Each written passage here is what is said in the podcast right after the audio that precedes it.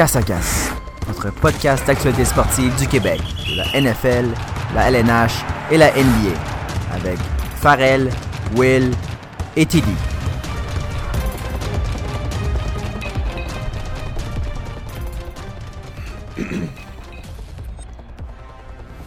Bon, ben l'introduction est pas mal moins le fun quand Alex n'est pas là pour la faire. Bonne semaine tout le monde. Donc euh, ici en direct de notre studio, c'est Will et Tom sans Alex. Alors la raison pour laquelle euh, notre euh, collaborateur Alex n'est pas là cette semaine, c'est qu'il court le demi-marathon alors, qu'on se parle. Alors lâche pas Alex si tu écoutes. j'ai le plaisir d'être avec Thomas. Thomas, je te pose la question, comment tu vas aujourd'hui? Je viens, Will. On a encore ben, la semaine de la NFL à parler, mais on a aussi du hockey à parler alors que le début de la saison à la NLH a commencé et on a très hâte de faire le tour là-dessus. On a une grosse émission chargée euh, qui risque d'être un peu plus courte que d'habitude, mais euh, autant de contenu. On va faire notre prédiction de la LNH et euh, plein d'autres choses, mais juste avant, je te laisse avec les nouvelles de la NFL, Will. Merci beaucoup, Thomas. Donc, je vais commencer avec les nouvelles de la NFL, comme tu viens de si l'annoncer. je vais commencer avec une nouvelle qui est moins une nouvelle, plus un constat. Saquon Barkley est inhumain. c'est officiel. Ce gars-là avait une euh, foulure qu'on appelle une foulure sévère à la cheville. Le timeline pour euh, revenir de cette blessure-là est de 4 à 8 semaines. Eh bien, après une semaine, il court mieux que je vais jamais courir de ma vie. Il est plus en forme que je vais jamais l'être de ma vie. Puis il, ne jouera pas malheureusement dimanche, mais il devrait jouer la semaine d'après. Donc, euh, je sais pas quoi dire honnêtement. Saquon pourrait guérir du rhume en 25 minutes. C'est la seule conclusion qu'on peut en faire. Euh, une autre nouvelle qui s'est passée pendant la semaine, euh, il y a eu un petit peu de, on va le dire, un peu de beef entre Stéphane Diggs et l'organisation des Vikings. Donc euh, Stéphane, il se cache pas, il est pas super satisfait de l'utilisation des receveurs dans l'offensive très basée sur la course des Vikings. On sait que Thielen était un peu désagréablement surpris de la précision de son corps arrière puis de son utilisation, mais Diggs euh, encore plus. Il a manqué la pratique de mercredi. Euh, puis donc il commence à avoir un petit peu de un peu de chamaille dans cette euh, situation-là. J'ai hâte de voir qu'est-ce qu'ils vont faire là, pour s'en sortir. Moi aussi, j'ai très hâte de voir, surtout qu'il y a eu beaucoup de rumeurs cette semaine qui est lié aux Bills. Je dis beaucoup, il y, en a, eu pendant 15 minutes, mais il y avait plusieurs tweets, puis ça, c'était quasiment drôle de les suivre.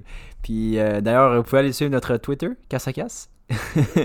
non, pas très actif. Gardez-nous sur Instagram.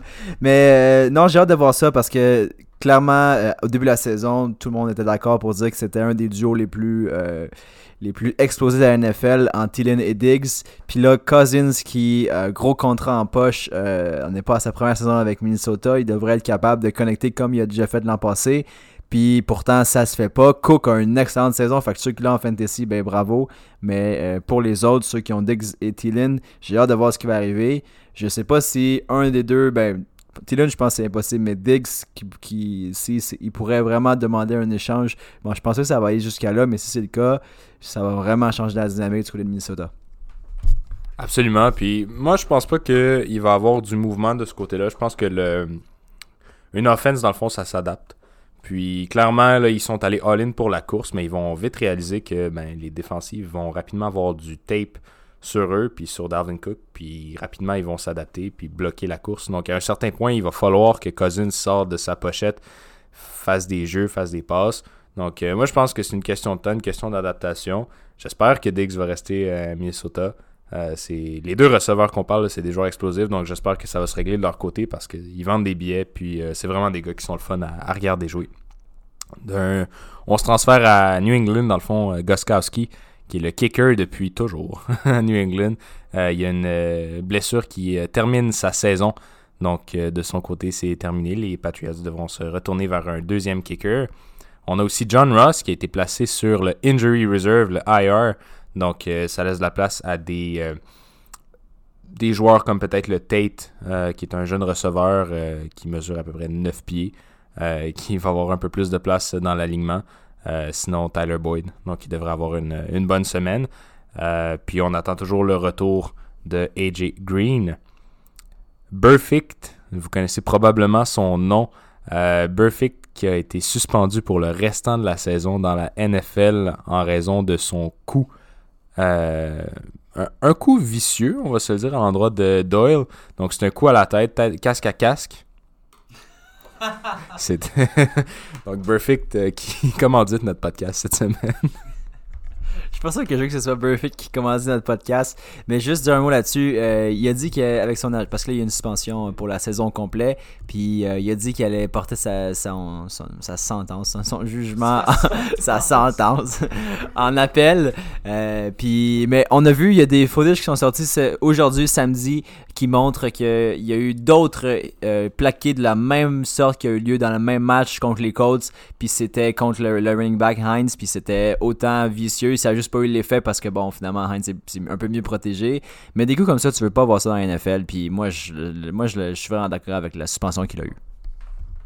Oui, euh, tout à fait. Euh, Damien Williams des Chiefs est revenu en pleine activité. Il devrait jouer euh, comme starter la game de dimanche. Donc ça va être super intéressant de voir comment on remanie le backfield des Chiefs de Kansas City. On sait que le Sean McCoy se débrouille plutôt bien. Euh, il y avait aussi euh, Darren Williams qui euh, avait réussi à trouver un peu de pertinence fantasy, mais aussi pertinence football en quelques touchés. Là, clairement, lui, ça va, ça va l'affecter. Donc, hâte de suivre ce qui va se passer avec cette offensive si dynamique. On a aussi, ben oui, Bradley Chubb, qui est out for the Bradley Chubb? Oui, ok, parfait qui est out for the season. J'ai eu peur de me tromper là. Euh, donc lui, euh, il y a une euh, torn ACL, donc le ligament intérieur de la jambe. On connaît cette blessure-là, blessure-là à travers la NFL, ça termine les saisons. Donc la défensive des Broncos durement affectée. Ils viennent de perdre un, gros joueur. sinon, j'aimerais ça qu'on parle. on a eu un, match cette semaine, puis juste avant qu'on change pour la NHL, on a eu un match cette semaine qui est assez intéressant parce que c'était deux jeunes carrières qui se sont affrontés, un qu'on s'y attendait pas du tout, alors que Dwayne Haskins s'est ajouté dans la, formation pour, euh, euh, pour euh, les Redskins, donc il jouait contre Daniel Jones. moi, j'aimerais dire, la semaine passée, on avait commencé à parler justement le hype autour de Daniel Jones, puis je suis un peu content qu'on ait vu un match comme ça, alors qu'on réalise que Daniel Jones, c'est un rookie, puis ça va prendre quel... Tout le monde en ce moment, là, capote sur lui puis dit c'est il, est extraordinaire, il va remplacer Eli, il est bien meilleur que Eli. On a vu que contre les Redskins, c'était pas toujours aussi facile, il est pas toujours autant précis, euh, il manque de rapidité d'exécution donc euh, je suis content peut-être qu'on revienne sur terre avec euh, Daniel Jones puis j'ai hâte de voir peut-être cette semaine contre Minnesota, ça risque d'être un petit peu plus compliqué donc c'est de l'apprentissage pour lui. Et parlant d'apprentissage, Dwayne Haskins qui a lancé pour trois interceptions à son premier match. Lui, il en, a, il en apprend pas à peu près euh, après cette première semaine d'activité-là. Donc, euh, je trouve ça euh, pertinent d'en parler parce qu'on en avait quand même parlé pas mal dans le dernier épisode. Et puis, donc finalement, c'est les Giants qui s'en sont sortis vainqueurs de ce match-là. J'ai eu tort complètement là-dedans. Terry McLaurin qui a pas joué. Donc, ça, ça réduit pas mal mon argument. parfait. Est-ce que ah oui, Melvin Ingram qui le manquera cette semaine pour les Chargers. Donc la défensive des Chargers, on sait qu'elle joue sans Darwin James, mais là elle va jouer sans Melvin Ingram, donc c'est une grosse perte, je trouve.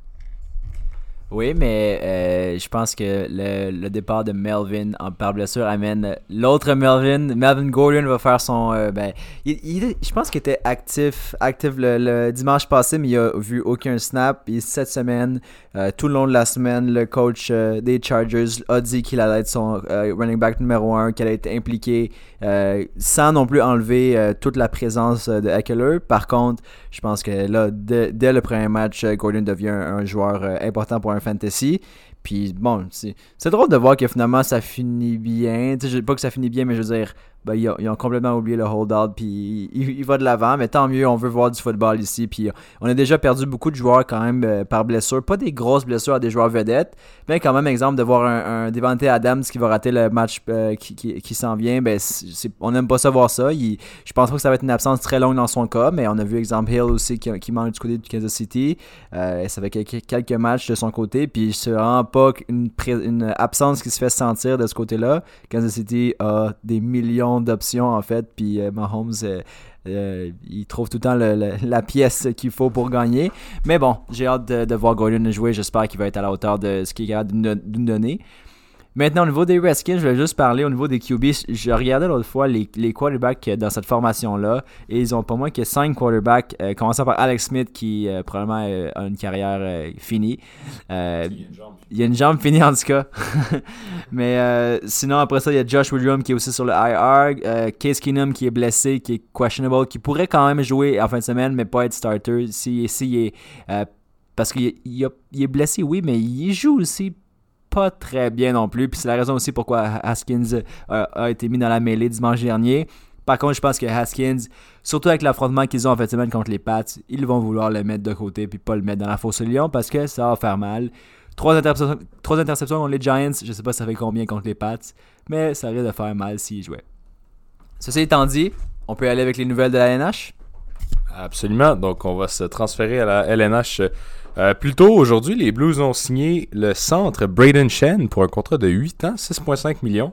On sait quand même que Braden Shen, euh, il a changé un peu la dynamique de cette équipe-là à son arrivée. C'était un gars qui était un peu mal compris à Philadelphie dans son rôle. Puis là, ben, clairement, ça va mieux. C'est un bon contrat, je trouve, euh, pour un centre qui est considéré presque un centre numéro 1. Donc 8 ans, 6,5 millions. Je trouve que le, deal est bon des deux côtés. Adam Larson des Oilers, donc celui qui a été historiquement échangé contre le très mauvais Taylor Hall. Donc euh, vraiment, eux, ils ont eu le gros bout du bâton dans cet échange-là. Euh, Adam Larson devrait manquer 6 à 8 semaines d'activité pour les Oilers. Euh, cette équipe-là, justement, ont fait le rappel de Evan Bouchard, qui était leur choix de premier ronde, première ronde en 2018. Donc ça va être intéressant de voir dans les premiers pas de Evan Bouchard là, dans la Ligue nationale. Un gars qui promet quand même un bon défenseur.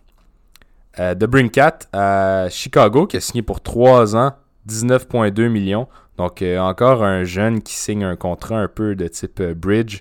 Donc euh, on le sait, ça va leur permettre probablement de signer un encore plus gros contrat à la fin de, de, ce, de ce petit contrat-là. Donc ils jouent vraiment sur ces trois ans-là, puis ils misent sur le fait que leur, leur production va exploser pour justement empocher le plus possible à la fin du contrat. Euh, moi, j'ai trouvé ça super intéressant de Brinkat, qui, en tant que tel, pour encore trois ans, n'est pas payé super cher. Continue à jouer avec une équipe qui a une base relativement solide. On s'entend, là, c'est, euh, il y a beaucoup de vétérans, mais il y a quand même des jeunes qui s'amènent dans l'organisation. Donc, euh, de Brinkat, euh, je pense qu'il devient un peu... euh, tranquillement, il va devenir la, face de cette organisation-là. Joshua Osang, qui a été soumis au, ballot. Ben, en fait, il a été passé aux waivers par les, les Highlanders et personne ne l'a réclamé. Donc, euh, il devra se reporter à le club école des Highlanders. Donc, euh, Josh Osang, aurait aussi demandé par la suite à cette situation-là un échange. Euh, moi, ma question à ça, c'est si personne t'a réclamé gratuitement, pourquoi est-ce que quelqu'un payerait pour t'avoir? Donc, je sais pas si s'il y a un directeur de la Ligue nationale qui va appeler pour échanger pour O5. Peut-être qu'il n'a pas eu le temps de le réclamer pendant les waivers. Mais clairement, si personne te réclame quand t'es gratuit, je pense pas qu'il y a beaucoup de monde qui, deux jours après, croient en ta valeur puis ils vont venir échanger un choix ou un joueur pour t'obtenir. Euh, bon, peut-être qu'il y a des raisons salariales, peut-être que le, le, le 24 heures de limite pour réclamer un joueur, c'était passé pour l'évaluer. Je sais pas ce qui s'est passé, mais j'ai pas l'impression que ce gars-là part des Highlanders de sitôt. Non, je suis d'accord avec toi. Puis, tu sais, dans- les, les cas où est-ce qu'on voit un joueur pas pris euh, au, au balotage dans les waivers, mais plutôt échangé, c'est quand il y a une question de salaire ou est-ce qu'on va vouloir que l'équipe retienne du salaire parce que sinon c'est trop. Dans son cas, euh, c'est pas ça la question. Là. Je, je sais pas combien il fait par année, mais c'est pas la, euh, une question de salaire dans son cas. Par contre, ce gars-là, s'il veut vraiment avoir une place dans l'NH, il faut vraiment qu'il change son attitude. Puis c'est criant dans son cas. Ça me fait penser aussi un peu à, Joe Drouin qui, quand il avait été euh, mis dans les, mineurs par euh, Tampa Bay, il avait vraiment pas aimé ça. Euh, pas dans les mineurs, il était retourné dans la, la Ligue canadienne, je pense, mais en tout cas. Josh Osang, puis veut, veut pas les performances qu'il a mis dans la NH. euh, oui, il dit que son équipe euh, marque plus quand il est sur la glace, euh, puis que son équipe gagne plus surtout, c'est ça qu'il a mentionné dans aux médias. Par contre, deux points seulement, points seulement en 10 matchs l'an passé, puis 12 points en 22 matchs la saison précédente. Euh, oui, il n'y a peut-être pas autant de chances qu'il voudrait. Puis ça, c'est pas, la, pas le premier joueur à qui ça arrive que euh, le joueur qui est trop flashy n'a pas le temps de jeu qu'il mériterait. Euh, par contre, il faut qu'il commence à, amener ses résultats parce que là, il y a un talent indéniable. là. Euh, 28e choix au total en 2014. Puis si ça n'avait pas été son attitude, il aurait peut-être été pris beaucoup plus haut. Euh, c'est, ça va être intéressant de suivre ça, mais moi je pense qu'il va devoir rouler sa bosse dans la Ligue américaine cette saison, puis démontrer vraiment qu'il est capable de, d'avoir sa place dans la LNH. Puis j'ai la, la misère à croire qu'une équipe va échanger pour euh, ce gars-là. Du moins pas pour, euh, pas pour les prochains jours. Il va, moi je pense qu'il va se rebâtir une valeur s'il s'y met naturellement, mais il pourrait aussi sombrer dans la, la et rester à Bridgeport. Euh, on va se transférer à. Ben, il y a deux, en fait, euh, il y a deux joueurs qui ont été nommés capitaines de leurs équipes euh, respectives. John Tavares, qui, est capitaine maintenant des Maple Leafs de Toronto, et Jordan Stahl, qui est capitaine enfin des Hurricanes de la Caroline. Donc, ben, on est content pour eux dans, leur cas. Darcy Quimper, qui a signé deux ans, 9 millions. Donc, en Arizona, c'est devenu pas mal le gardien numéro 1. Et puis, il le paye pour les deux prochaines années. Et finalement, on termine avec euh, deux cas un peu spéciaux. Euh, Evander Kane qui a été suspendu trois matchs. Euh, je ne sais pas si vous avez vu la séquence. Dans le fond, c'est Ryan Reeves à son meilleur qui clairement joue dans la tête de Evander, Kane qui n'avait peut-être pas nécessairement envie de se battre dès le départ.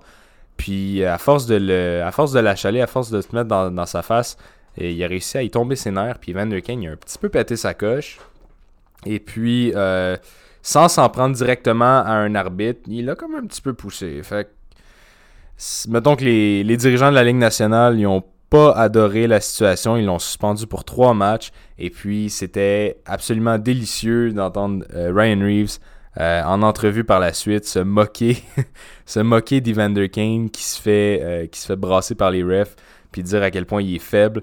Donc euh, ces deux-là, ils nous ont prouvé dans le passé qu'ils s'entendaient pas bien. Deux gars qui sont dans la même division et puis qui se, qui se pognent, si vous permettez euh, l'expression, à, chaque, fois qu'ils se voient.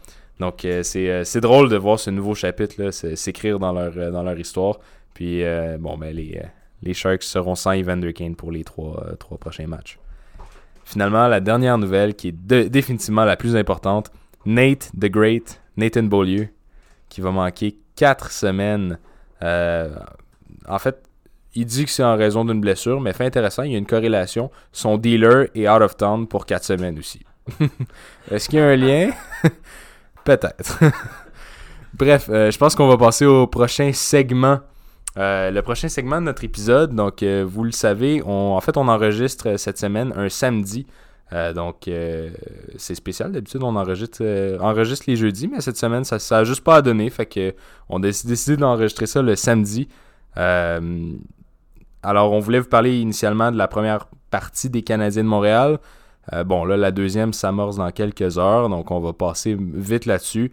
moi, mon commentaire général, j'ai apprécié l'effort de certains joueurs, puis même j'ai apprécié l'implication de plusieurs jeunes dans, dans cette équipe-là. Euh, j'ai beaucoup aimé le but de Kotkaniemi. Il est absolument incroyable à voir jouer. Euh, j'ai vu, j'ai été absolument impressionné par euh, Monsieur Kale Fleury, qui était extrêmement solide. Ce gars-là a l'air aussi gros que chez Weber sur la glace. Et puis, un autre qui m'a impressionné, c'est Nate Thompson. Aussi peu sexy que ça peut paraître. Bon, sur le but de Jordan Will, il a absolument tout fait. Je veux dire, il était incroyable. Et puis finalement, j'ai trouvé super efficace, défensivement, irréprochable. Donc euh, c'est un vétéran qui va peut-être euh, nous aider à, nous rendre un petit peu plus loin. Mais définitivement, les jeunes, c'est intéressant de les voir. Puis, euh, ben, je sais pas pour toi, Tom, mais j'ai trouvé ça dommage que Suzuki manque son, son tir de barrage. Ça aurait été le fun de le voir marquer à ce niveau-là. Mais je pense qu'il peut pas s'en vouloir parce que autant Drouin que euh, est-ce que c'est Domi qui est allé? C'est Drouin puis Byron. Euh, ils ont raté chacun leur, euh, leur tir. Donc, ça a été un peu décevant. L'issue de la, partie est négative. On a perdu, mais quand même, on est allé chercher un point à l'extérieur contre une équipe qui est surprenamment extrêmement bonne. extrêmement. Surprenamment bonne. Et puis, donc, moi, ça a été mes commentaires par rapport à la partie. J'ai hâte de voir la partie de ce soir face à, aux Maple Leafs qui sont dominants, surtout en début de saison. Je sais pas si tu as vu les Austin Matthews, on dirait que il carbure aux premières games de saison. Ce gars-là, il faudrait qu'on sorte les stats. Les premières games de saison, la première en carrière, il avait marqué 4 buts. L'autre après, c'était 2 buts. Après ça, c'est 2 buts. C'est incroyable comment ce gars-là commence fort. Donc, j'ai hâte de voir si les blessures vont l'affecter autant, que les dernières années. Mais si justement il réussit à s'en tirer, ben peut-être qu'il pourrait avoir une saison absolument dominante. Ouais, je suis d'accord avec toi. Puis c'est intéressant de voir aussi les résultats des premiers matchs. C'est sûr que c'est un début de saison. Mais moi, les matchs qui, que je trouve important de regarder, bon, Toronto euh, contre Ottawa, c'est sûr qu'Ottawa, ils ont quand même donné un peu plus de hum, feu à retordre que j'aurais pensé. Peut-être qu'ils vont pas être euh, autant en mode tank que la, saison passée. Je pense qu'à un moment donné, il faut que, faut que tu ailles euh, vers le haut. Un match que j'ai regardé avec quand même beaucoup d'intérêt, c'est celui des, des, Vegas contre les Sharks parce que c'est une grosse bataille. Puis moi, j'ai voyé les, les deux là, très haut dans leur division. avion Puis euh, c'est un rematch du niveau des, euh, des séries l'année passée. Donc, euh, bref, j'ai la façon que, Vegas s'est comporté et déjà deux victoires pour eux cette saison. Sharks sont à deux défaites. moi, ça a vraiment impacté, du moins, mes, prédictions là, au niveau de mon, classement de la NH qu'on va parler plus tard dans l'émission. Mais c'est sûr que c'est un début de saison. Par contre, c'est la, façon que c'est arrivé. Moi, je trouve que les Canadiens se sont bien débattus effectivement contre Caroline. Puis moi, je prévois Caroline finir définitivement plus haut que le Canadien. Donc, bref, c'est tous des petits indices qui nous, euh, qui nous aident au niveau des prédictions. C'est sûr qu'idéalement, on fait les prédictions avant le début de la saison. Mais bon, on a des, petits, euh, des petits défis. Donc, euh, voilà pour ça. Will, à toi la parole. Merci. Ben, je vais nous transporter comme ça. Tu vois, je nous prends, je nous amène ailleurs. Vers un nouveau segment, le segment prédiction. Alors, c'est après à peu près deux games dans la Ligue nationale qu'on est prêt à faire nos prédictions pour chaque division. Donc, non seulement on va nommer selon nous, les, gagnants euh, pour chaque division. Mais par la suite, on va continuer euh, par euh, les, les potentielles sorties en, série éliminatoire. Et on va y aller avec nos gagnants de conférence et finalement nos gagnants de la Coupe Stanley. Donc ça va être intéressant de voir ça. Je vais entamer le bal avec la division du Canadien de Montréal. Donc, non, je n'ai pas choisi le Canadien de Montréal pour terminer premier dans cette division-là. J'ai choisi une équipe. mais en fait, c'est un choix qui était relativement évident euh, pour moi. Le Lightning de Tampa Bay va remporter cette, euh, cette division atlantique-là sans aucun problème. Ils l'ont fait l'an passé. Ils vont le refaire cette année. Ils sont stacked, comme on dit. Même encore mieux, on a vu que leur défensive s'est améliorée quand ils ont apporté un gars que personne voulait, Kevin Shannon-Kirk, qui a un très bon début de saison. Honnêtement, je l'ai vu très solide. Puis peut-être que justement le fait qu'il y ait moins de rôle défensif, ça va faire en sorte qu'il va pouvoir se concentrer sur, ben, dans le fond, l'aspect de son jeu où il est dominant, c'est-à-dire l'offensive. Donc, euh, j'ai hâte de le voir euh, avec euh, le Lightning de Tampa Bay. Puis, définitivement, moi, je les vois, je vois au-dessus de tout le monde dans cette division-là, suivi probablement de, de près ou pas trop de près par les Bruins. Et puis, justement, oui, j'avais pensé à ça un petit peu. Puis, moi, je pense qu'on va avoir un, un upset cette année dans cette euh, division-là. Moi, je pense qu'il y a une équipe qui va euh, nous rattraper, même être plus haut que le Canadien de Montréal, puis une équipe qu'on s'attend pas nécessairement. Moi, je pense que cette année, puis ça fait des années qu'on pense ça, c'est enfin l'année des Panthers de la Floride. Peut-être pas l'année où ils vont avoir 15 000 personnes dans les stands, ça, ça risque de jamais arriver. Mais je pense que c'est l'année où ils font non seulement les séries, je pense qu'ils font leur place. Euh, le groupe de jeunes n'est plus si jeune que ça. Il commence à avoir des jeunes vétérans bien établis dans la ligue. Euh, j'ai parlé de mon amour pour Alex Barkov. Euh, il y a quand même des Huberdo aussi qui est rendu un vétéran. Trocek qui est rendu un vétéran. même à la défensive, Ekblad qui est rentré en, en Ligue nationale à presque à quoi 18 ans. Ben là, il a plus 18 ans, puis il commence à s'établir en tant qu'un défenseur très solide dans les deux zones. Euh, moi, je pense que c'est là qu'il monte son, son jeu d'un cran. Donc, j'ai vraiment hâte de voir une équipe qui est bien bâtie, qui a été bâtie par le repêchage. Ils ont encore des jeunes, euh, des jeunes espoirs qui s'en viennent. Moi, vraiment, c'est une de mes équipes favorites, puis c'est une des équipes que j'ai hâte de regarder jouer. Euh, j'ai hâte de les voir venir à Montréal, puis j'ai hâte de voir comment ils vont s'en tirer dans la division. Je suis avec toi pour euh, Floride. Puis moi aussi, je les ai mis euh, au niveau des participants au playoff. Par contre, pas à la même place exactement que toi. Puis moi, je pense que ce qui fait surtout la différence côté de Floride, c'est oui, les ajouts à l'attaque. Euh, puis oui, le, bon, leur équipe qui grandit, des Huberdo, des c'est sûr que c'est les, leaders de l'équipe actuellement. Par contre, moi, c'est surtout l'ajout de gardien de but. Donc, Bobrovski qui est maintenant le gardien en Floride, ça va définitivement aider cette équipe-là. Pas comme s'il n'y avait pas des bons un bon gardien en Roberto Luongo. mais il commençait à se vieillir à la fin de l'année. Donc, je suis content de voir maintenant Floride avec Bobrovski. Je les vois comme définitivement relevant cette année. Puis, par contre, moi, je les vois en dessous du Canadien. Je vois Canadien quatrième. Juste faire un ajustement, j'ai dit la Floride comme s'il était troisième dans la division. les Maple Leafs sont quand même meilleurs que les Panthers. Mais je pense que les Panthers font un upset puis ils vont faire le wild card. Oui, ben tu vois, ça veut dire que toi tu mets Toronto troisième. Moi, euh, pour ma part, j'ai mis Toronto deuxième. Puis tu sais, on a parlé de Matthews, puis des débuts de saison de Toronto, puis c'est souvent fort à ce niveau-là. Euh, Toronto, c'est une équipe très jeune, puis ce qui veut dire qu'ils ont souvent de la misère à garder la cadence versus une équipe de Boston très expérimentée qui finit tout le temps le calendrier de la bonne façon, avec beaucoup de, de momentum pour les séries éliminatoires. Fait que ça fait en sorte que euh, moi, je pense que cette année, maintenant, avec plus d'expérience, c'est le moment où est-ce que Toronto va vraiment être capable de surpasser les Bruins. Les Bruins qui vieillissent aussi, on en a parlé dans nos classements. Euh, Bergeron et Marchand sont dans la trentaine, Bergeron plus avancé, donc ça commence à, à sentir moins le temps. Chara, il en perd un peu à chaque année aussi. C'est pour ça que je pense que Toronto finit deuxième. Je suis complètement d'accord avec toi à Tampa Bay. Puis, il y a eu des changements qui ont eu lieu. Il n'y a pas eu le temps non plus de gros ajouts à Tampa Bay. Euh, le talent est là, puis il va être là encore pour beaucoup d'années. Je pense qu'un des meilleurs moves, ça a été la retraite de Coburn, euh, qui n'était pas non plus le, meilleur défenseur de cette équipe-là. Puis ça libère plus de temps de jeu. exemple, Sergachev, qui lui, euh, à son premier match, trois passes, il peut continuer d'avoir plus de temps de jeu, plus de confiance. Il peut vraiment s'établir comme un gros, un gros défenseur pour cette équipe-là. Donc, mon classement, Tampa Bay, Toronto, Boston, je pense que c'est un classique. c'est le même du côté de Farrell. On a ses, résultats lui aussi. Lui et moi, on avait mis euh, le CH pour finir quatrième. pardon. Et euh, j'ai mis Floride cinquième. Et pour ma part, je crois que Montréal et Floride vont faire les playoffs comme les deux équipes repêchées wildcard. Je sais que euh, les, les, gens en général ont plus une autre équipe en tête qu'on va que je vais assurément t'entendre parler plus tard. Moi, je, je, n'aime pas cette équipe-là personnellement, fait que j'embarque pas, puis bref, on pourra s'en reparler. Euh, bon, Farrell a mis Buffalo cinquième. L'amour de Farrell pour Buffalo est euh, indéniable, mais moi, je pense que, comme j'ai dit la dernière fois, il manque quelque chose. On, on, J'avais comparé Buffalo à Edmonton. La misère à apporter les talents à un deuxième niveau euh, pour qu'ils passent à une équipe élite, puis selon moi, ils vont encore finir dans le bas de l'Est avec Détroit puis Ottawa notamment moi, c'est définitivement la, division du Canadien de Montréal. Pourquoi je la trouve intéressante, l'Atlantique Contrairement à, en fait, aux trois autres divisions, je trouve que c'est celle où il y a le moins de parité. Dans le sens que tu as, mettons, en fait, c'est beaucoup plus polarisé. Tu as trois équipes qui sont absolument dominantes.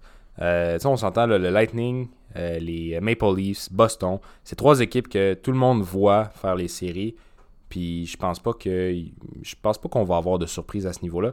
Puis tu regardes au bas du classement, puis on a les deux pires équipes de l'Est avec les Red Wings puis les Sénateurs d'Ottawa. Contrairement aux autres divisions, il y a, quand même un bon écart euh, dans les, euh, le talent des aliments.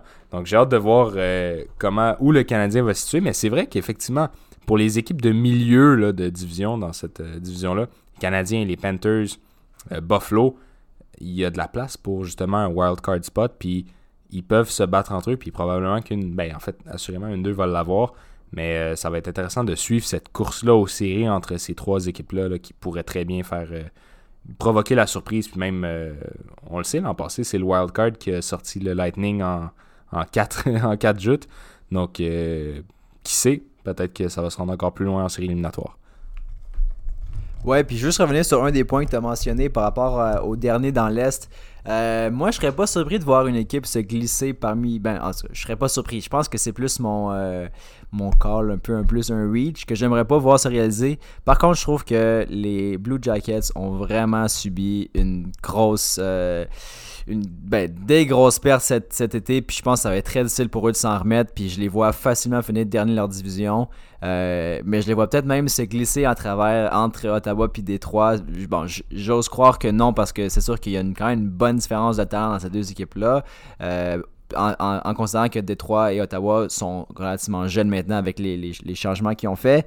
Par contre, je pense pas que c'est euh, Gustav Nyquist qui va faire euh, changer les, euh, points qu'apportait d'autres joueurs à Columbus. Puis il y en a tellement que je pourrais nommer. Panarin, par exemple, Duchesne, entre autres. La défensive reste solide. Ryan Murray et Seth Jones sont des même Werenski, trois jeunes défenseurs qui continuent de progresser. Fait que ça, je suis pas trop inquiet par rapport à ça. Moi, c'est surtout au niveau des gardiens. Euh, je, je ferais pas confiance à avoir Corpissalo comme gardien numéro 1 dans la NH en ce moment. J'ai pas l'impression qu'il a démontré à un tel point qu'il pouvait déloger Bob Rossi l'année passée. Oui, peut-être partager le filet, mais être un gardien en, numéro 1. Ce qui est, c'est vraiment intéressant de voir euh, euh voir qu'est-ce qu'il peut faire. Parce que c'est le genre de gars que quand tu joues à échelle, il est tout le temps là, puis il est bon, mais t'es comme c'est qui lui pour vrai dans la vraie vie? Fait que j'ai hâte de voir euh, qu'est-ce que. Je trouve que c'est une équipe qui m'intrigue personnellement.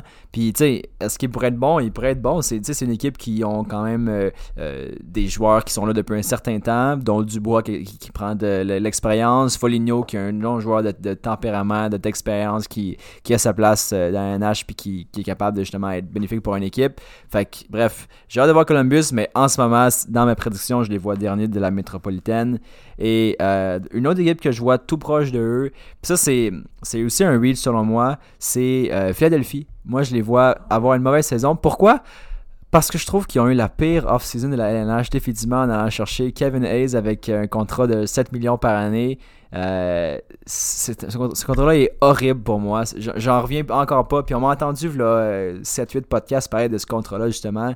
Puis on dirait que ça me revient pas, mais le talent est là, définitivement, en défensive. Gustisberg, Provorov, euh, Carter Hart, c'est capable d'avoir une saison euh, à ce niveau-là. Par contre, on dirait que si je devais mettre un petit 2 sur est-ce qu'il va avoir une saison encore meilleure que l'an passé ou est-ce qu'il va peut-être avoir une deuxième année plus rough dans la NH à temps plein maintenant comme le gardien qui va avoir plus de confiance, plus de, de, départ. Euh, j'irais plus vers la, deuxième option en disant que j'ai peur que ça arrive puis que euh, trop rapidement il y a la. On l'a vu euh, contre, je pense c'est contre la Suisse qui jouait, Lugano, je pense, puis il a été chassé du match après très peu de temps de jeu dans le match. Donc, sais, c'est juste un très petit échantillon, mais j'ai peur pour Philadelphie. Je trouve qu'ils se sont pas beaucoup améliorés. Puis les autres équipes, les talents, euh, les New Jersey par exemple, puis même le talent, le core de talent de Caroline qui est grimpant à chaque année. C'est, il faut que tu fasses quelque chose de plus pour compétitionner. Même New York s'est beaucoup amélioré. Donc, euh, bref, c'est pour ça que moi, je les vois finir euh, avant-dernier. Pas, pas une mauvaise saison dans leur cas, mais je les vois finir avant-dernier euh, dans, dans, la métropolitaine. Puis, ils, vont peut-être se battre pour les playoffs jusqu'à la fin. Par contre, j'ai pas l'impression que c'est atteignable pour eux avec tout ce que la métropolitaine peut offrir en fait. Parce que je veux pas, oui, euh, puis tu sais, dans mon classement, moi j'ai mis deux équipes de l'Atlantique pour faire les playoffs euh, dans le wildcard. Par contre, moi ce que je trouve qui fait la différence, c'est vraiment euh, les matchs contre division. Ça, ça va être difficile de gagner des matchs contre Washington, Caroline, Pittsburgh, New Jersey même. Définitivement, la métropolitaine, une très belle division, beaucoup d'améliorations pendant la saison estivale. Euh, moi, personnellement, numéro 1 de cette euh, division-là, qui va ressortir, selon moi, c'est les Penguins de Pittsburgh, qui continuent, euh, on, peut les oublier, ça continue à être une force dans la ligue, même qui se sont améliorés en ajoutant Galchenyuk dans l'équipe. Je pense que la perte de Kessel ne va pas du tout affecter leur, leur point. à ce niveau-là, on a Schultz qui est revenu en pleine santé à la défensive. Euh, puis on continue d'avoir un Sidney Crosby qui est facilement un top 3 des meilleurs joueurs de la, Ligue nationale. Malkin qui est jumelé avec un Galchenyuk. Beaucoup de bons joueurs de support. Donc une équipe assez profonde. Moi je pense que cette équipe-là va réussir à s'en ressortir. Puis le point que j'amène aussi c'est ils ont de l'expérience. Puis ils en ont beaucoup. Puis peut-être que ça va faire en sorte qu'ils vont gagner certains matchs contre des équipes qu'en ce moment on est, on est très excité pour. Par exemple, les Devils. Moi, les Devils, je les vois aller loin cette année, mais je pense que les Penguins ont le dessus juste par l'expérience. Donc, oui, on fait des bons moves euh, cet été, les Devils, mais en situation de match, quand Piquet Souban va se mettre à faire des erreurs de jugement, puis que certains joueurs qui sont relativement, bon, Taylor Hall, il, est extraordinaire, mais Hughes, ça reste un jeune, euh, Ishier, ça reste un jeune. Donc, quand ces gars-là vont se mettre à faire des erreurs, euh, je pense que c'est là que les Penguins de Pittsburgh vont, euh, vont en ressortir vainqueurs. Alors, dans cette division-là, mon classement, moi, j'ai les Penguins en premier. Par la suite, j'ai la Caroline. je pense qu'ils font un upset cette année puis qui s'installent comme une, une, force de la ligue. Je suis amoureux de leur brigade défensive qui est extrêmement complète. Donc, non seulement ils ont des défenseurs offensifs, par exemple Hamilton, qui est un, je trouve c'est un bon exemple, mais défensivement, ils ont un des joueurs qui est les plus ils ont pêché, mais ils ont aussi Slavin, qui est un des joueurs les plus efficaces dans sa zone de toute la Ligue nationale. Les joueurs le disent, c'est lui qui affrontait Sidney Crosby euh, euh, quand il jouait contre euh, les Pingouins. Puis Crosby, il disait, c'est dur de jouer contre Slavin parce qu'il est extrêmement dominant en défensive. Donc, j'aime beaucoup cette équipe-là qui est améliorée. haut, je pense qu'il step up son game encore plus. Il s'installe. Donc, je l'aime beaucoup. Ensuite, j'ai les Capitals en troisième faut pas les oublier. Même s'ils vieillissent tranquillement, euh, ça reste une équipe euh, offensive et dominante. Et finalement, j'avais les Devils qui arriveraient en quatrième position. Et pour le wild card, euh, vont probablement se tailler une place. En fait, je le souhaite, ils vont se tailler une place à ce niveau-là. Tom, j'aimerais t'écouter là-dessus. Ouais, ben moi, c'est l'équipe que je parlais tantôt. c'est le niveau des Devils. Puis, tu sais, je pense que c'est juste une question de préférence rendue là parce que euh, je pense que tous les tous les, euh, niveaux euh, bon de leur équipe sont atteints. Peut-être au niveau du gardien, un peu plus de questions à ce niveau-là. Je, je sais pas, j'ai un peu plus un point d'interrogation. Par contre, au niveau de, du top 3, j'ai même que toi. J'ai inversé Pittsburgh et Washington. je pense que Pittsburgh, j'ai l'impression qu'on va manquer un peu Phil Kessel et ses qualités de buteur il, a beau être détesté par les partisans, par euh, les coachs, je pense pas que c'est le meilleur joueur d'équipe. Par contre, le talent qu'il amène sur la glace, euh, c'est important. Puis, tu sais, je pense pas que c'est Kessel qui faisait moins produire euh, d'autres gars, comme exemple, sais, Malkin, tout ça. oui, Gatchenyuk, je pense pas que Gatchenyuk peut amener plus à Malkin que ce que Kessel pouvait y apporter nécessairement. Puis, tu je vois pas nécessairement ensemble. Euh, mais exemple en powerplay. Bref, moi je pense que Gatchenuk, ça pourrait être une bonne saison. Je, le vois rebondir définitivement puis être un, très joueur important de, ce top 6 à Pittsburgh. Euh, par contre, je sais pas, j'ai mes interrogations. Le temps, est-ce qu'il va enfin pas se blesser pendant la saison Matt Murray, moi j'ai toujours des craintes avec ce gardien-là. Il est capable d'accorder beaucoup de buts dans un match des fois. C'est pas, il est pas constant. Fait bref, J'aime Pittsburgh, mais pas assez pour le mettre numéro 1. Je les ai mis troisième et j'ai mis les Caps premiers qui, selon moi, sont les maîtres dans euh, la métro. Par contre, Caroline, je les vois avec une bonne place en deuxième, puis euh, je serais pas surpris de les même voir finir premier, dont euh, ça c'est la prédiction de Farrell d'ailleurs, qui vont finir premier. Quatrième, j'ai mis New Jersey comme toi, et après ça se suivent les deux équipes de New York. Je pense que je favorise plus les Rangers que les Islanders euh, parce que j'aime les ajouts qu'ils ont fait cet été. Pas juste parce qu'il y a mis Panarin, Kako. J'aime surtout aussi, exemple, Trouba au niveau la défensive. Je trouve que ça les a aidés. Le gardien de but demeure leur grosse question dans leur cas aussi. Lundqvist vieillit beaucoup, puis il vieillit mal en termes de hockey selon moi. Il, paraît mal à beaucoup d'occasions. Puis c'est juste qu'on était tellement habitué à une stabilité, une constance incroyable du côté de Lundqvist, puis c'est plus nécessairement le cas. Fait que voilà mon classement pour la métropolitaine. Ça ressemble vraiment à ce que euh, Farrell a mis également. Il a mis Philadelphie plus haut, cinquième. Toi, ça a mis combien, Philadelphie? Il, avait mis cinquième aussi, donc c'est peut-être juste moi qui, qui filme moins euh, la, nouvelle mascotte de, l'année passée de Philadelphie. Au niveau de l'association de West, ça, je trouve j'ai trouvé ça tellement plus intéressant. Euh, regardez ça, tu puis on va dire à chaque année, oui, euh, à part, exemple, les, les, trois, les trois ténors de l'association de l'Est qui sont dans l'Atlantique, en Tampa Bay, Toronto, Boston,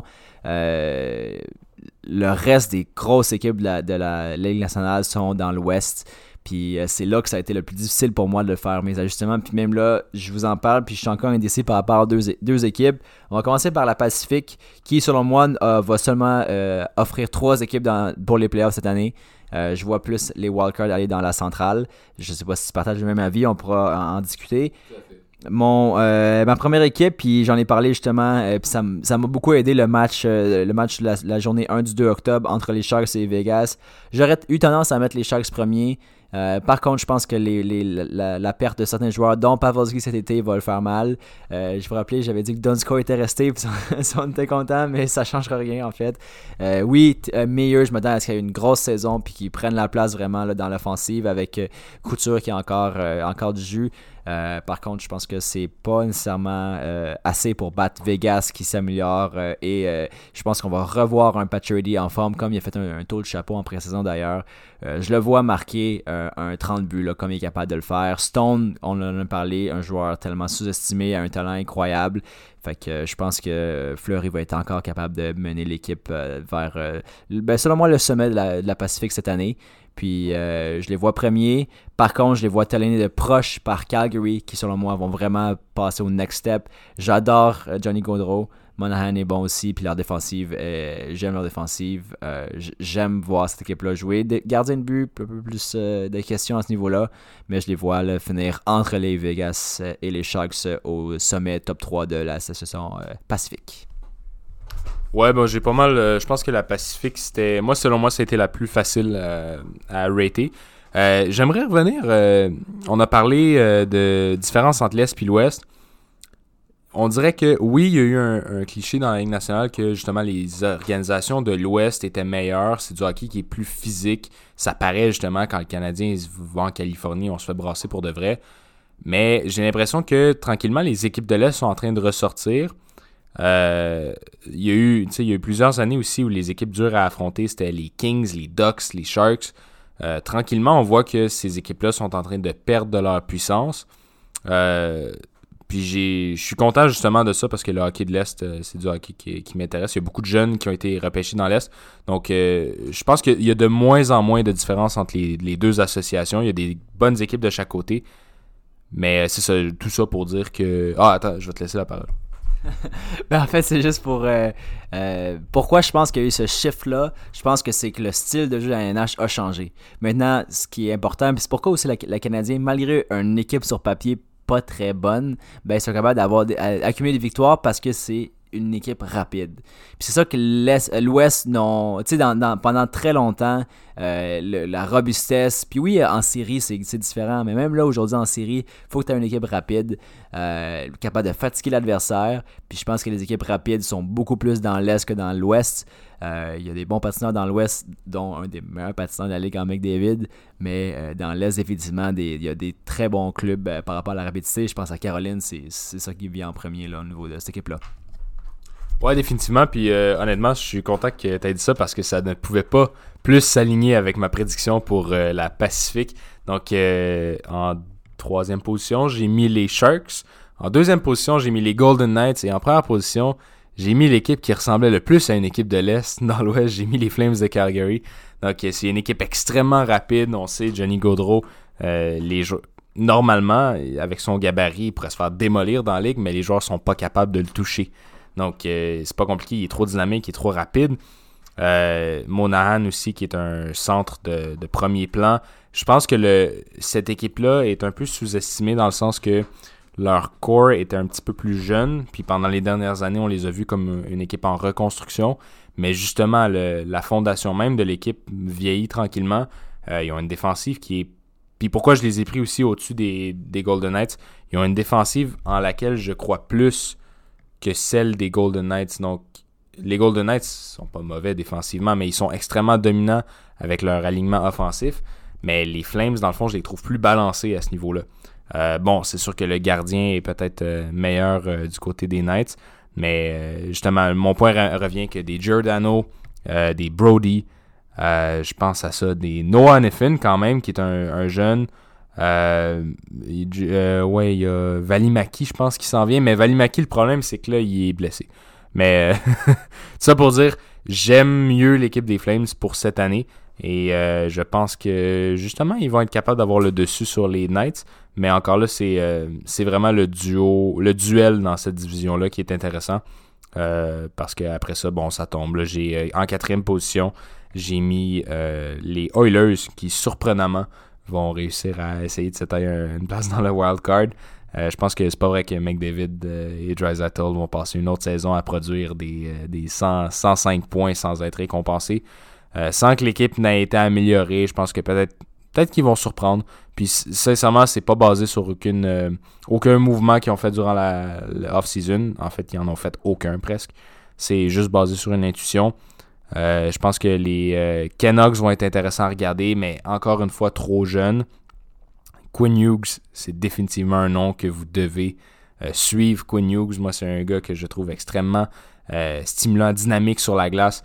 Défensivement parlant, il est, très bon, mais c'est surtout au niveau du jeu offensif. Ce gars-là manipule la rondelle à une vitesse, puis vraiment un joueur intéressant à regarder. puis finalement, donc pour terminer, ben, j'ai les Ducks qui euh, semblent se rajeunir tranquillement. Donc, euh, eux, ils, font le passage en ce moment. Ils sont en transition de l'équipe dominante qu'ils étaient il y a quelques années à une équipe plus jeune. Euh, ils ont bien repêché cette année. Donc, pas pour cette année, mettons. puis par la suite, j'ai les Coyotes devant les Kings. Donc un coup, un coup dur pour les Kings. Mais ces deux équipes, bon, j'ai pas beaucoup d'enthousiasme pour ces équipes-là à la vue de la prochaine saison.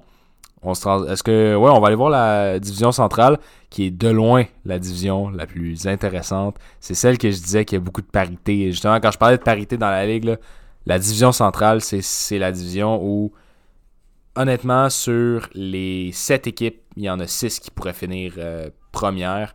Euh, je vais laisser de côté tout de suite les Wild du Minnesota, qui est dernière selon moi euh, dans cette division-là bon, c'est une équipe qui ne produit pas autant de points que les autres équipes, qui est moins solide euh, à l'offensive. Ils ont perdu des gros joueurs aussi. Ils ont laissé partir Niederreiter, ils ont laissé partir Coyle. Euh, donc, euh, on sait que Paul Fenton a décimé un peu cette équipe-là. maintenant, je vais regarder. Wow. Ok, là, on vient de voir ce que Alex avait écrit. Alex pense que c'est Winnipeg qui va être dernière dans cette division-là. Ben écoute, je vais te donner le bénéfice du doute, ça se peut, ça va pas super bien à Winnipeg en ce moment, défensivement parlant. Mais je vais tenir mon bord puis je vais dire que Winnipeg est beaucoup plus solide que le Wild du Minnesota, ne serait-ce que offensivement parlant. Euh, puis euh, bon, euh, Devin Dubnik c'est un bon gardien de but, mais il peut pas tout faire. moi, l'offensive de Winnipeg, je la trouve beaucoup plus talentueuse beaucoup plus garnie que celle des, euh, du Wild. Mais je respecte le, je respecte le choix. Je sais que ça je vais le défendre un peu aussi. Euh, Alex, il est pas là pour se défendre. Euh, la défensive, la situation défensive de Winnipeg, elle est critique. Ils ont Josh Morrissey, puis c'est tout. Je veux dire, ils ont perdu Nathan Beaulieu, là, comme gang. C'est grave. Mais ils ont Bufflin qu'on sait pas s'il va prendre sa retraite, on sait pas s'il va revenir. ils ont perdu Beaulieu, justement il manque tellement de profondeur dans cette défensive-là. Ils ont rappelé Ville Enola, qui est leur choix de première ronde cette année. Ils ont appelé un kid de 19 ans pour jouer à la défensive tout de suite dans la Ligue nationale. Euh, moi, je pense que c'est peut-être une équipe effectivement qui va manquer de jus défensivement parlant, mais je les vois quand même au-dessus euh, au du Wild. Euh, bref, je vais, je vais, continuer avec mon classement. Donc, j'ai. oui, c'est ça. J'ai les Blackhawks qui. Euh, en fait, j'avais le Wild, j'avais les Jets, j'ai les Blackhawks euh, qui euh, vont clairement s'améliorer par rapport à l'an passé. Je veux dire, je pense que l'an passé, c'était une saison qui est un outlier qu'on appelle. ils ont un bon. Un bon corps de joueurs. il reste que des Jonathan Taves et des Patrick Kane ne sont pas finis, mais pas pantoute. The Brinkat, c'est un gros gars qui produit énormément. Duncan Keith, il est toujours aussi solide. Il est moins offensif, mais je pense pas que ce gars-là va se faire euh, va se faire avoir dans sa zone. Seabrook, ça reste un, gros joueur qui est difficile à passer. Donc euh, non, moi je pense qu'ils vont surprendre. Euh, je passe par la suite aux Blues, les champions titres de la Coupe Stanley. Je les vois pas avoir une saison gagnante encore cette année. Donc mon top 3 serait les Prédateurs en troisième position, qui se sont améliorés par l'avenue de, de Duchesne et puis qui continue d'avoir une, malgré l'absence de Subban, continue d'avoir une présence défensive euh, dominante sur la glace. Ensuite, je mettais les Stars de Dallas. Et puis c'est rare que je vais dire ça, moi je suis pas un fan des Stars de Dallas, mais je pense que c'est enfin l'année où on va leur donner la crédibilité qu'ils méritent. Ils ont une offensive dominante, leur défensive mûrit tranquillement. On sait des Ice Cannon qui, sont, qui ont été dominants l'an passé, vont l'être encore plus. Euh, Klingberg, euh, et par la suite plusieurs autres. S. Lindell. Finalement, mon top 1, euh, c'est l'Avalanche du Colorado. Définitivement l'équipe la plus intéressante à regarder cette année. Euh, si Farrell était là, il vous dirait à quel point il est en amour avec l'Avalanche du Colorado. C'est un futur powerhouse qui a des jeunes joueurs, des jeunes excitants en plus. défensivement, ça, ça va être le fun de les regarder avec des Girard, des Kel donc, de voir ces gars-là prendre la place de des Tyson Berry. Puis euh, offensivement parlant, bon, bon, on le sait, on prend une des meilleures lignes de la Ligue nationale. Donc euh, là, j'ai parlé beaucoup, je vais te laisser, euh, te laisser jaser, Tom. J'aime comment tu parles de Ferrell comme s'il était mort? si Ferrell était là, il dirait ça. Ah. non, j'ai mis Colorado aussi premier, puis j'ai juste tellement hâte de voir cette équipe-là jouer cette saison. Euh, je pense que c'est de loin le. si on regarde les trois, les, les quatre meneur de conférence. Moi, j'ai mis Tampa Bay, Washington, Vegas, puis Colorado. Euh, si on regarde l'équipe, puis on, se projette, par exemple, il y a 4-5 euh, ans, ben, personne n'aurait cru que Colorado aurait été à, ce niveau-là aujourd'hui. Du moins, oui, en, rebuild, mais de façon assez drastique pour finir premier de cette division qui est complètement stack de mon côté, euh, selon mon opinion. Euh, Vegas, on n'aurait peut-être pas nécessairement dit parce qu'il est encore en projet d'expansion. Mais bon, Colorado, euh, j'ai très hâte de les voir. Puis j'ai mis Nashville deuxième dans mon cas. Je suis d'accord avec toi, ce que tu dis sur Dallas. Personnellement, moi, je les ai mis hors de mon top 3. Mais je crois définitivement qu'ils vont faire les séries. Puis euh, en, devançant d'autres équipes de l'association Pacifique, comme j'ai dit, deux équipes repêchées selon moi du côté de l'Ouest qui seront Saint-Louis et Dallas. Puis les deux équipes que je disais que j'hésitais, c'est Dallas-Saint-Louis. Je suis pas sûr encore qui va finir quatrième, qui cinquième. J'ai finalement choisi Dallas 4e et 5e Saint-Louis. Parce que Saint-Louis, je. On dirait que c'est le genre d'équipe comme, euh, comme les Prédateurs avant, tellement, tellement une équipe de, de, pas d'individuel, une équipe de, qui, que, le résultat vient de, du, jeu collectif de l'équipe au complet. Fait qu'en direct que je, regarde ça puis je me dis comment ils peuvent ben, combattre des équipes avec des talents purs et durs comme Colorado. Mais pourtant, euh, ils nous ont prouvé avec la dernière Coupe Stanley qu'ils avaient l'équipe pour aller jusqu'au bout. Donc, euh, je pense qu'ils vont faire un long chemin en playoff, mais euh, pas nécessairement euh, aussi haut que la, cinquième place du côté de la, centrale. Puis même là, c'est dur de, mettre des équipes comme ça, de côté des équipes si bas, mais à un moment donné, il manque de place dans cette division-là. pour ma part, j'ai mis Chicago avant-dernier, juste en haut de Minnesota. Puis vous remarquez qu'il manque une place que j'ai pas mentionnée, c'est mon troisième. Moi, je pense vraiment que Winnipeg n'est pas une équipe mauvaise. Je les ai mis troisième de ma division. Puis c'est parce que oui, la défensive, puis oui, Hellebuck, il, y a eu une, grosse saison, une et demie peut-être, puis on, a eu, on a commencé à croire que c'était un gros gars pour le Vézina et tout ça, puis ça a été vraiment plus difficile l'année passée. Euh, oui, la défensive est décimée, par contre, on peut pas nier le talent offensif de cette équipe-là.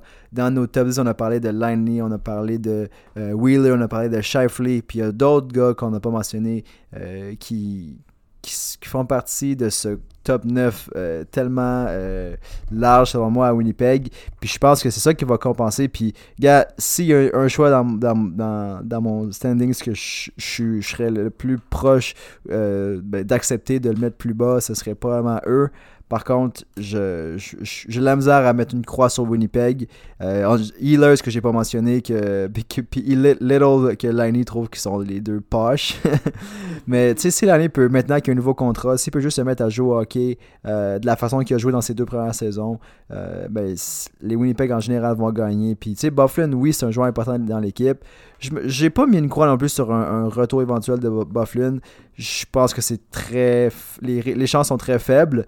Par contre, on sait jamais. Je pense que ça, aiderait parce qu'effectivement, les, changements qu'ils ont fait dernièrement au Winnipeg montrent que ce ne serait pas nécessairement le cas. Puis ça pourrait effectivement faire mal à cette équipe-là. Mais bon, j'ai la misère à, les sortir des, des playoffs du moins. Et là, mon top 3, c'est peut-être un peu plus risqué. Ça fait le tour de prédiction de la LNH. Si on regarde un peu plus, euh, juste avant de te passer, je regarde Farrell, c'est très semblable. Il a mis Dallas Saint-Louis aussi dans son top 3.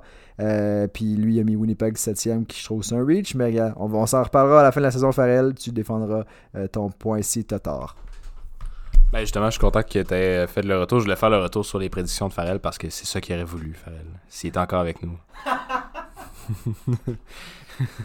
J'ai hâte qu'il revienne, je m'ennuie. Euh, tout ça pour dire, je regarde notre, notre fiche, notre tableau des tâches du jour. On a pas mal passé à travers tout nos sujets. Si on revient un petit peu football juste avant de partir, donc euh, on a fait nos prédictions pour la semaine. Vous pouvez aller les voir sur Instagram. Je pense qu'à ce niveau-là, il y avait un match. Euh, il y a deux matchs où on était complet. Trois matchs où, euh, dans le fond, c'est Tom qui était en désaccord avec moi et, Alex. donc, il y a eu le match Buffalo contre les Titans.